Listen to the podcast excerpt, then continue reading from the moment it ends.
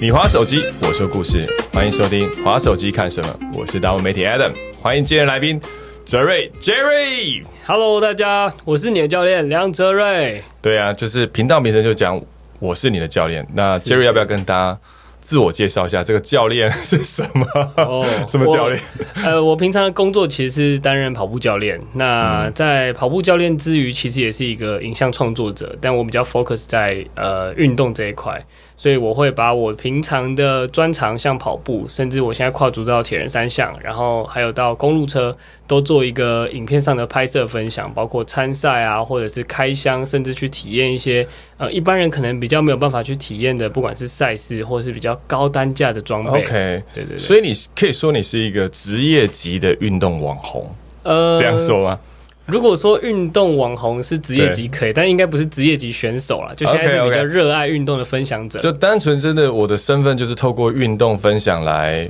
来说，嗯，怎么讲？它是一个工作，就对了，是是是它跟一般人比较不一样。但我觉得这个工作对我来讲，它也不这么像工作，因为我觉得我很享受在其中。它呃，工作结合了兴趣，对对对对对，就是我是在我喜欢的事情，然后持续分享，甚至我可以透过这个工作让我享受到一些，嗯，可能不需要这么高成本，但是我用我的影响力去做一些交换，来得到一些平常人可能不一定可以有体验的这种机会。了解。那你当初怎么会跨入这个领域的？因为我们都知道说，我是你的教练，他本身好像也不是健身教练嘛，是因为我们都知道有些是那种。你也知道，健身跟重训是主流，现在的主流。那你是怎么样去踏进这一个行业的？就是 OK，我我确定这件事情它会变成是我职业，嗯它它应该跟你的背景有关吧？呃，其实我从呃求学阶段一路以来，几乎都是在体制内的就是科班的这种田径选手，所以我从国小、国中到高中体育班，大学是台北私立大学，就是以前的北体体院。嗯，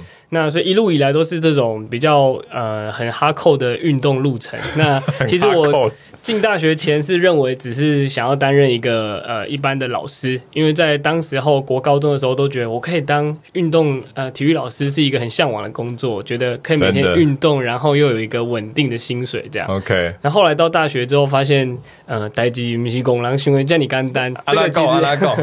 不是每个第一个就是每个练体育的都会说，嗯啊，最后就变体育老师，是是，但我发现体育老师在台北根本买不起房子，我就打消这个念头了。是有缺还是没缺啊？啊，这个也完全没有缺，是真的也完全没有缺对对对，就是现在几乎都是叫代理老师，就是你只能一次一年续聘，一年续聘，所以你的合约只有一年一年。那你要当正式老师，难度比较高，而且现在少子化，所以其实机会越来越少。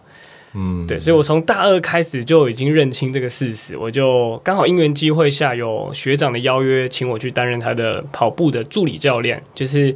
好听是助理教练啊，其实就是去顾包包的，在旁边 就帮大家顾包包这样，然后让大家可以安心上课，然后包包不会有安全疑虑。但是我发现我在顾包包的过程，看学长分享，然后就是教一些我平常训练或是呃在专长课所学到的内容。那他的 TA 就是一般上班族，我就觉得这件事情好棒哦，他可以呃很有热忱的分享自己喜欢的东西，而且收入很不错。哦，所以那个时候你是从学校的跑团开始参与，是呃，应该说我从别人的跑团开始学习当起。对就是当时候其实是学长也是从已经是呃带社会人士，就是上班族训练。那我去担任他们的就是小小的助理，这样，因为没有人可以雇包包，所以就找我去。我后来发现学长讲的也不怎么样，我发现这件事情好像 我蛮擅长讲话的，好像这件事情对我来讲是还不错的一个选择。这样我、发现其实说 OK，透过这样的一个合作，你发现那是一个舞台。是是那你什么时候开始创建自己的跑团的？就是 OK 这个跑团，然后我开始认真把它变成，因为你是先成为跑团教练，是接着才成为一个我们举个例啊 KOL，对就网红，有专业的网红。那这个过程是怎么怎么发生的？嗯，我自己从担任呃其他跑团教练到自己创立跑团，大概也是呃经历了大概一年多左右的时间。那其实当时候只是呃在。二零一六一七年左右，当时候的跑步在台湾，甚至应该说台北，才刚开始比较盛行。二零一六跟一七，差不多在那个时候，大概现在已经是六七年前了。那那个时候的付费课程才刚刚兴起，就是付费的跑步课程。嗯，所以当时候就认为，呃，我算蛮幸运的，就是刚好生在这个对的时间点。呃，这个这个我可以补充，真的，因为你讲一个很重要的对的时间点，在台湾二零一四年之前一年马拉松不到一百五十场，是是是，一五年三百，一六一七大概每一年都超过五百场以上，不断的大爆炸。嗯嗯，的确，那个是一个跑者的黄金时对代。对对对 对，所以我觉得我算蛮幸运的，就是在那个时候刚好有机会担任跑步教练。那当时候其实大部分的跑步教练都需要跟品牌合作，才有机会去做一个课程的开设。就是你必须要可能是 Nike 的教练，是 Garmin 的教练，哦是可能 New Balance 的教练，你才有机会会有人愿意付钱来上你的课程，或者来参加认识你。所以当时候我算蛮幸运，就是在当时就有跟 Garmin 合作，然后有他们有一系列的教练培训计划，我就刚好搭上这个列车，所以我就学了呃，算是当时候的科学化训练的这个呃，他们那时候我觉得那时候的教练算蛮先驱，就是嗯国峰老师。那他当时候创立的这个系统，我觉得对于跑步教学的这个市场是有很大的影响，所以我学了这一套之后，就认为哇。我竟然呃有一个更逻辑化，甚至更有数据量化的方式，可以来教这些市民跑者。我觉得这套很棒，所以我就这样做了一两年。但我发现，好像接下来新的人要开始投入这个市场，想要来当跑步教练，其实很困难，因为每个品牌就一个签约教练到两个签约教练，嗯但是品牌就这么多，那其他人想要投入这个市场的时候，其实就没什么机会。所以大概在我大三左右，就是大概二零一七年那时候，我就创立了这个跑团。然后，就是 DHRC 梦想高飞跑团，那时候就是跟我一个学姐一起创立。那目标当然是觉得，我们如果有一定程度的市场知名度跟影响力，那我们自己开设这样的跑团，我们自己搭建这个舞台，那把这个教学的机会就可以试出更多的可能，让我们的学弟妹也有机会投入这个市场。哎、对这样子真的走的很少，因为第一个当然就科学化跑步嘛，第二个是说，就像你讲的说，因为有因缘聚会之下，你有受到培训，嗯，然后再来是市场大爆发，所以你有你有经营这件事情。但在跟大家分享这件事情之前，我帮我们的听众问。什么叫科学化跑步？OK，因为，跑步不是还需要是学吗？不就是跑出去就好了？跑步对大部分的人认知的跑步或是运动，像呃游泳，你可能只会觉得，哎、我就是游泳跟停下来。可是其实它的嗯分级是有很非常细的。我有可能轻松跑，然后马拉松配速跑、节奏跑，甚至到间歇跑，在每个强度区间所量化的刺激范围是不同的。所以科学化训练最大的目的就是它可以有效的去量化出你的训练量，而不是只有像以前很多比较哈扣的跑者说，哦，我这个月跑了三百，这个月跑了四百，对那这个里程不代表是真 正的训练量。你想象有一个人每天都跑十分速，每公里跑十分钟，很慢，但他每天跑了二十公里，那一个月加起来也是六百公里。可是如果另外一个选手，可能像台湾最速男杨俊翰，他一百公尺可以跑到十秒零几、十秒一几这种速度，嗯但他每个月的训练量可能不过就二三十公里，已经是极限了。但你说你有比他强吗？你比他的里程多了可能二三十倍，但你的成绩是远远达不到那种效果的，所以就不是只有以量来呃定制说，哎、你训练了多少，而是你的训练量当中有多少成分是高强度，多少成分是低强度，那总合起来的训练量会达成一个我们讲指数，训练指数，用这样来量化是比较有标准的。哇哦，听你这样讲，我觉得好像距离大家都好遥远，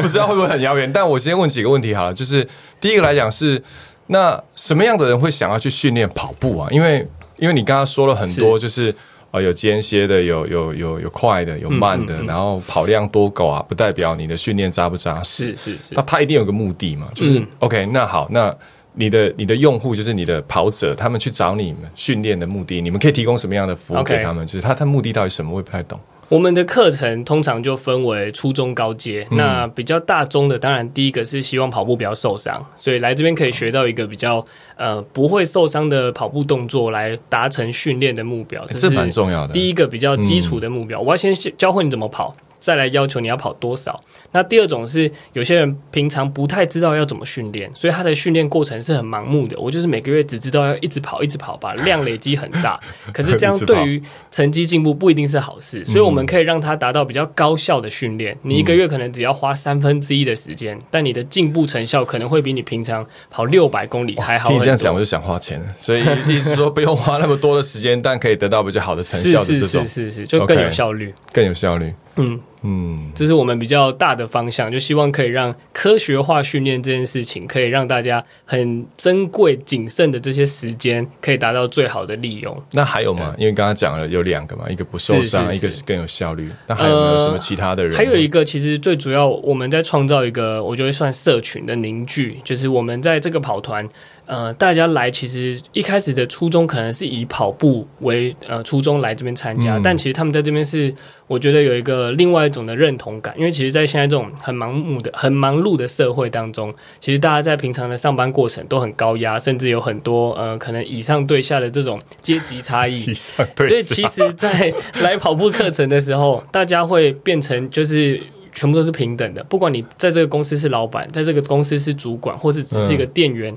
来这边大家就是一样，只是喜欢跑步而聚在一起，所以在这边就比较不会有那种呃阶级啊，或者是收入的这种口袋深度的这种小小的差异。所以意思是说，在跑团里面的环境下，真的就是跑步。是是是，但跑步大家聊的就是你今天买了什么新鞋，你报了什么好玩的赛事，然后你的衣服装备什么是觉得 CP 值很高可以推荐的。在这个情况下，大家会觉得在这边是比较没有压力的，因为大家的目标就只是要来这边达到跑步这件呃最初衷的事情。所以你的呃阶级怎么样，你的社会经历怎么样，你的人设人生顺不顺利，其实没有人会过问，因为大家只在乎哎，你今天看起来跑得很快，你怎么训练？你可以分享给我吗？类似像这样。其实我是我也是一个，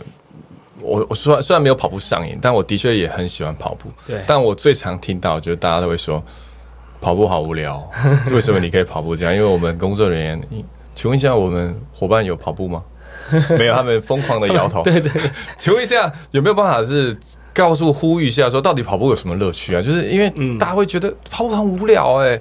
然后加入跑团，然后你觉得说他。跑步乐趣到底是什么？你要不要稍微说？我觉得跑步呃很重要的关键是因为我们在现在的这种工作压力，其实有时候会觉得已经很累了，根本不会想要去运动，因为你已经觉得身体的或是脑袋的疲劳已经很很辛苦。那跑步的过程会因为你需要很专注在动作配速或者是呼吸上，你可以暂时的抽离你原本所处的那种高压的环境。所以其实很多人会喜欢跑步，是因为他在跑步的过程，他其实已经没有办法去想刚刚工作的烦恼是什么，刚刚的压力是什么，甚至在跑步的过程持续在释放脑内啡，就是你你在身体的感受上会越来越快乐。所以你在跑完之后就有点忘记，哎，我刚刚在烦恼什么？我好像已经忘记了。对对对，这个当然是比较深层啊，比较后面会感觉到的东西。那我觉得我们就呼吁一下嘛。如果你觉得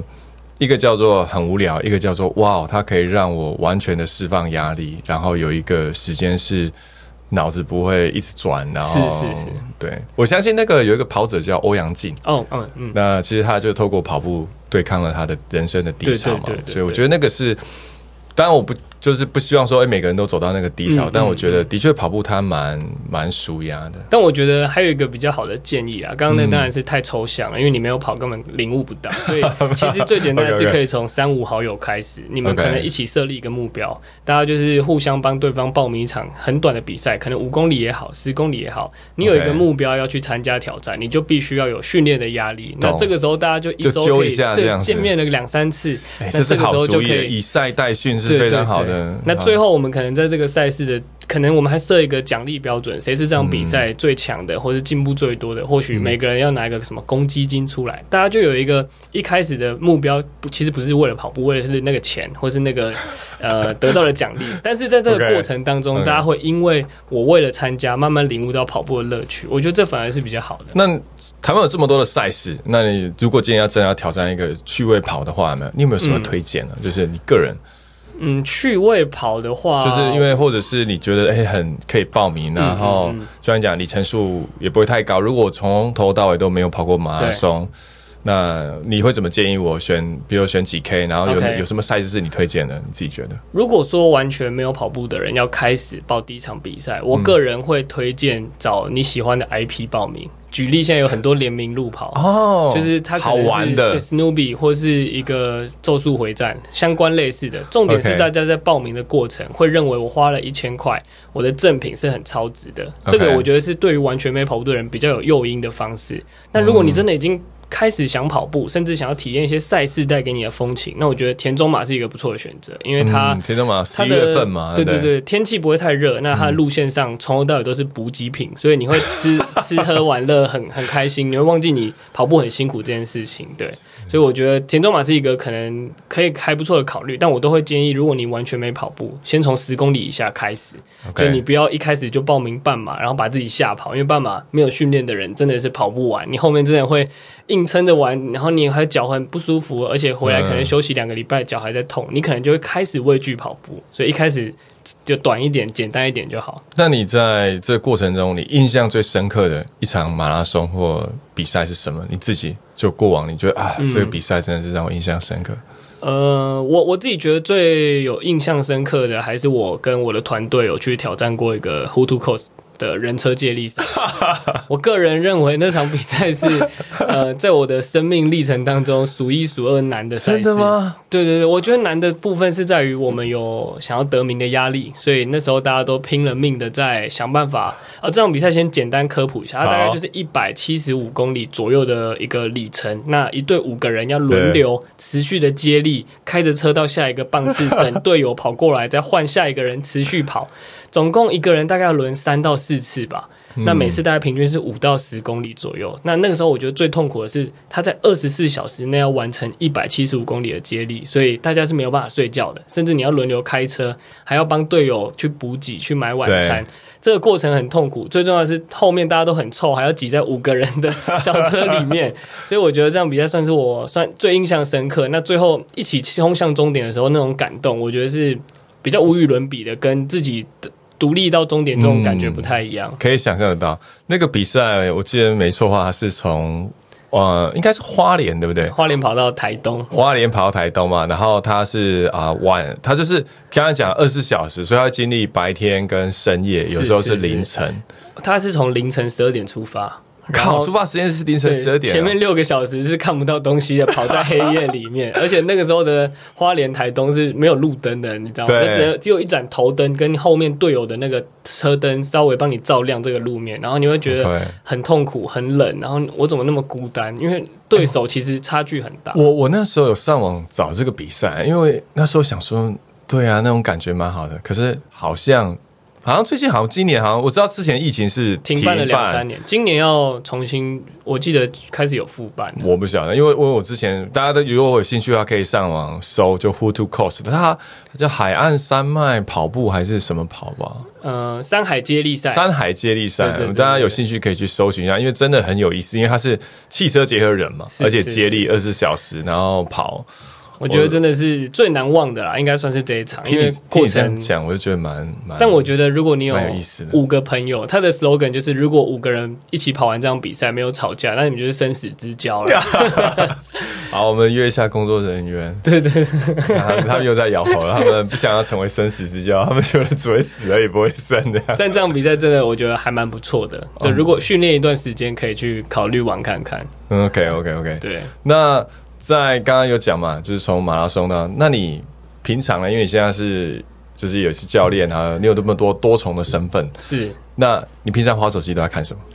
我我自己呃，平常都是从社群这边去找一些新的想法，就是我比较常滑的是 Instagram，然后我会去找就是呃陌生的地方去划一些。因为我蛮常 follow 国外的新鞋资讯，就是一些跑鞋开箱。因为我频道哦也要做一些跑鞋的评测，嗯然后或是去抓到一些比较新的可能手表啊，或是一些穿戴装置，甚至是跑步上的一些新的分享，所以我就会蛮常在呃 IG 上面去找这类的相关资讯，这样。那讲到这边，就要回过头来聊你的频道了。那你刚刚有特别聊到说有一些开箱，那你怎么去？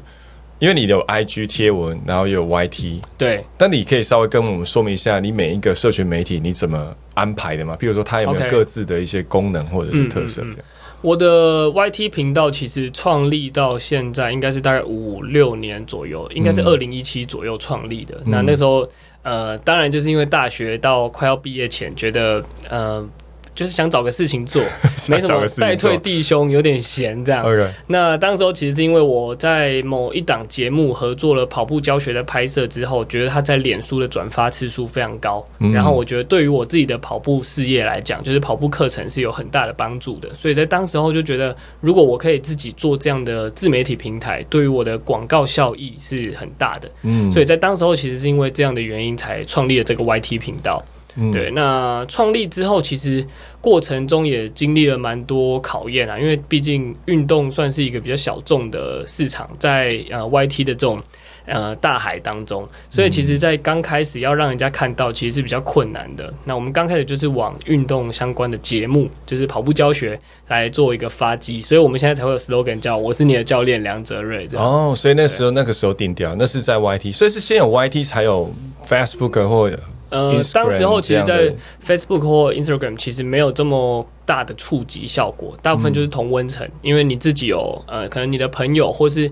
稍微跟你比较 close 一点的朋友的朋友才会知道你，所以当时候其实没有透过 Facebook 或 IG 打出自己的同温层，所以当时候才第一步来说，我认为是 YT 让大家知道我是谁，或是看到我这个人在做什么事情，然后才慢慢的回来开始经营脸书跟 IG 这样。哦，所以是从 YT，而且是讲跑步开始。是是是是。那所以说现在那 IG 呢？IG，比如说你刚才讲开箱，是我在你所有的频道都会看到吗？嗯现在都是统一，就是只是说媒介的不同，但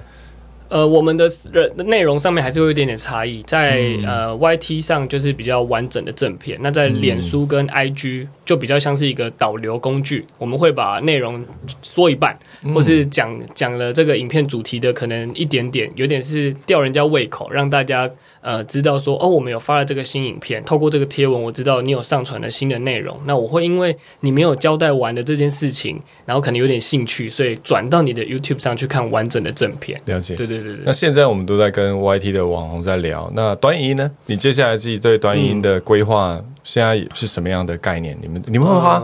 比例上会花更多的时间在短影音上面？目前我们的短影音操作比较没有独立为了短影音制作，我们反而是把以前旧的内容重新拿出来，把它剪辑成短影音的精华。所以我们的音呃 YT 上面也最近呃这两个月算是我们频道创频道以来的高峰。第一个是呃观看次数的高峰，第二个是呃流量的高峰，就是我们其实没有这么密集的发文，就是发影片，因为我们平常大概一周两更一个正片，就是八分钟以上的这种长片。嗯，那现在我们是日更，就是每天都发短影片，然后搭配两支的正片。那透过这样才有海量的累积了一些呃观看次数，这样。嗯嗯对对对对，的确，因为现在短影音的部分它。